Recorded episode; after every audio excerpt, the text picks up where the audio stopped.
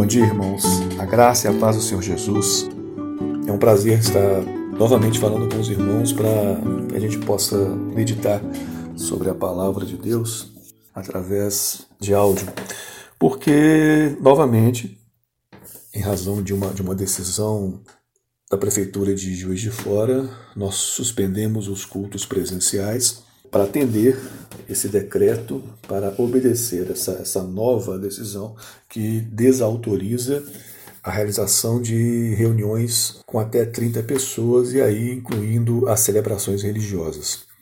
Essa decisão foi tomada pela prefeitura no início dessa semana, vale por 14 dias, portanto, no início da sem ser da semana próxima da outra semana, dia 14, será reavaliado. Oremos a Deus, irmãos, para que essa reavaliação ela seja né, positiva e que nós possamos novamente nos, nos reunir para a honra e glória do nosso Deus. Mas, por enquanto, em obediência a esse decreto, é, o presbitério da igreja achou por bem suspender os cultos. E como Deus nos proporciona outros caminhos para que a sua palavra seja sempre proclamada, nós estamos utilizando esses caminhos, o caminho da tecnologia. Não é o ideal, o ideal é evidentemente que nós estejamos juntos, mas é assim que nós estamos fazendo por hora, pelo menos nos próximos dois domingos, e seja para a honra e para a glória do Senhor. Eu gostaria de tratar com os irmãos de um texto que está lá em Atos dos Apóstolos, capítulo 2, no versículo 42 até 42 até o versículo 45. Um texto conhecido de todos nós, e o tema de hoje é como viviam os convertidos, como viviam os primeiros cristãos. Leamos o texto, Atos 2, versículo 42, diz assim, irmãos: Que perseveravam na doutrina dos apóstolos e na comunhão, no partir do pão e nas orações. Em cada alma havia temor, e muitos prodígios e sinais eram feitos por intermédio dos apóstolos. Todos os, os que creram estavam juntos e tinham tudo em comum Vendiam as suas propriedades e bens, distribuindo o produto entre todos à medida que alguém tinha necessidade.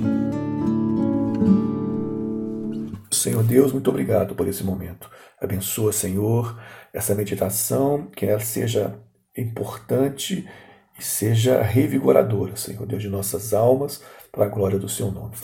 Irmãos, nós estamos falando do início da igreja cristã. São os primeiros passos da igreja de Cristo. Estamos falando aqui de um momento imediatamente posterior a Pentecostes, em que a igreja, os primeiros crentes, foram cheios do Espírito de Deus.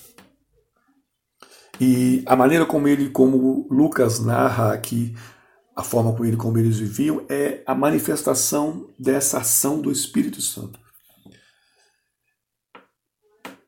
E que mais importante do que tudo, irmãos, que esse modo de vida que nós vamos nos ater a ele aqui rapidamente sirva para nós como exemplo para os dias de hoje.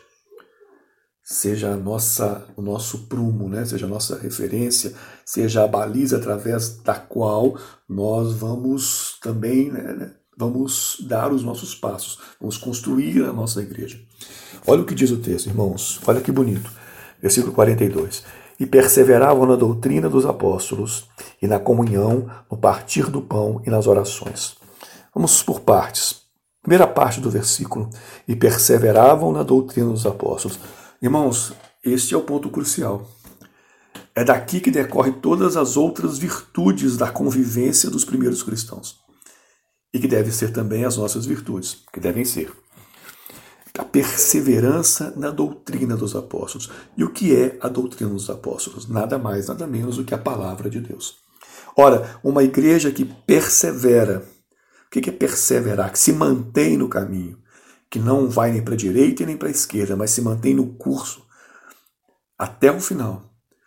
Quem faz isso, irmãos, é aquele que consegue ter uma vida plena de Cristo e com Cristo. E essa é a primeira qualidade de uma igreja. Essa é a primeira característica de uma igreja saudável. Perseverar na palavra do Senhor, na doutrina dos apóstolos. O grande problema das igrejas, não só de hoje, mas em todos os tempos, mas trazendo para hoje, é porque elas não perseveram na palavra de Deus. Elas criaram uma outra palavra que não é a palavra de Deus. Mas os cristãos primitivos não. Esses crentes aqui cheios do Espírito Santo, perseveravam na palavra de Deus, mantinham a fidelidade à palavra de Deus, eram firmes, não abriam mão. Por isso, eles viviam na comunhão, perseveravam na comunhão. Olha como uma coisa vai levando a outra. Perseveravam na doutrina dos apóstolos. Primeiro ponto.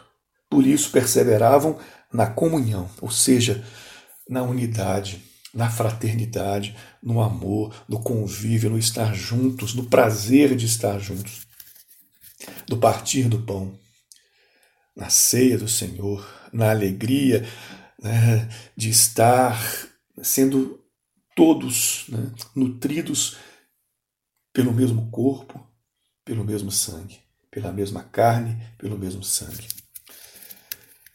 E nas orações, perseverar nas orações. Irmãos, uma igreja que não ora, que não persevera, que não que não que abre, que não leva até o fim a prática da oração, é uma igreja também fadada à morte. A igreja tem que orar, seja nos cultos públicos, seja na vida devocional privada de cada crente. As famílias têm que ter o prazer e a necessidade de orar. Os indivíduos, os crentes, como pessoas, como indivíduos, têm que ter prazer de orar, tem que ter vida devocional com Cristo, tem que clamar a Deus, tem que conversar com Deus, tem que se relacionar com Deus, porque isso é a seiva que nutre a igreja, irmãos, que alimenta, é o motor que impulsiona a igreja.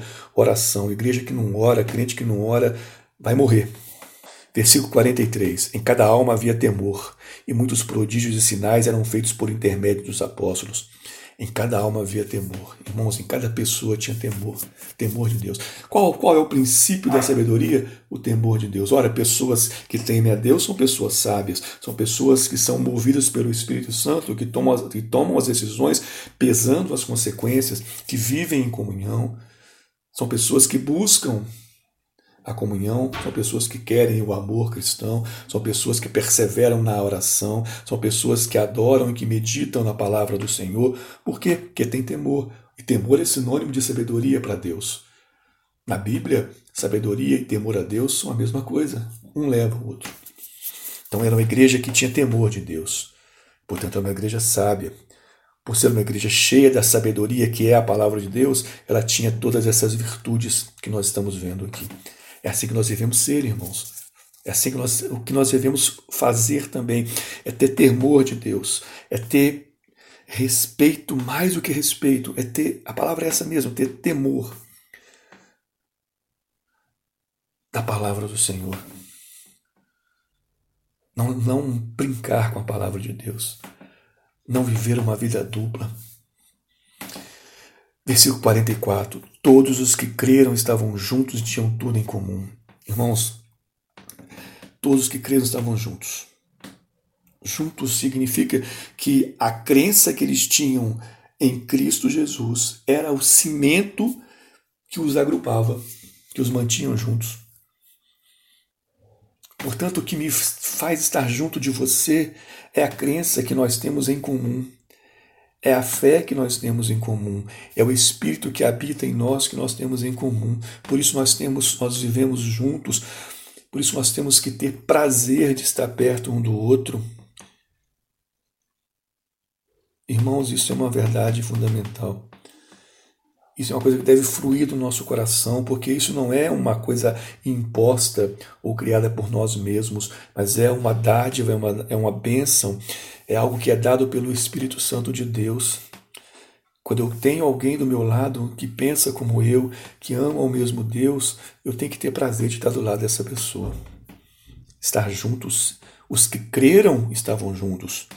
Os que tinham Cristo como Senhor estavam juntos. Crente está perto de crente. Crente gosta de estar junto de crente. Crente que não gosta de estar perto de crente tem alguma coisa errada. E tinham tudo em comum. Esse tudo em comum é muito mais amplo do que apenas coisas materiais, irmãos. Evidentemente que está incluído aí coisas materiais. Porque se um irmão está precisando de alguma coisa, eu tenho que ajudá-lo financeiramente, materialmente. Mas ter tudo em comum significa que o, que o, problema do outro é o meu problema, que a dor do outro é a minha dor, que a angústia do outro é a minha angústia, que a vitória do outro é a minha vitória, me faz sorrir de alegria, que a tristeza e o choro do outro também é o meu choro. Isso que é ter tudo em comum. É por isso que, que uma igreja fundada no amor, ela tem essa virtude, essa característica, esse perfil da preocupação um com o outro. Mesmo que isso, que isso não se expresse muitas vezes em, né, em manifestações ostensivas de carinho públicas, mas se manifesta, por exemplo, na oração. Quando você ora, né, no seu dia, na manhã ou à noite, ou qualquer hora que seja, você se lembra do seu irmão, você lembra da dor do seu irmão, daquele irmão que está enfermo, você se lembra daquele irmão que teve, Deus deu a ele uma vitória e agradece a Deus, você sorri com a vitória do seu irmão, você clama pela vida do seu irmão. Isso, irmãos, é ter tudo em comum. Isso, irmão, é fazer também aquilo que nos ordena o versículo 45, vender as suas propriedades e bens, mas o mais importante é a manifestação disso, à medida que alguém tinha necessidade, ou seja, é cuidar da necessidade do outro, é saber se o outro está bem, é saber se o outro precisa de alguma coisa. A igreja tem que se preocupar com isso. Nós, nós não somos um clube de amigos, nós somos a igreja de Cristo. E a igreja de Cristo tem disciplina, tem unidade e tem amor. Essas características elas vão formatar a igreja de Cristo. Disciplina, perseverança na palavra, ministração correta da ceia do Senhor. Uma igreja que tem comunhão, uma igreja que ora. Irmãos, vamos pegar essas verdades aqui e trazer para nossas vidas. Vamos construir uma igreja que tenha essa, essa, essas características para a glória de Deus essa meditação que eu gostaria de fazer com os irmãos hoje. Que nós pensemos sobre isso e clamemos a Deus para que Ele, que Ele nos dê essas virtudes, irmãos. Em nome de Jesus, a graça e a paz do Senhor Jesus. Amém, irmãos.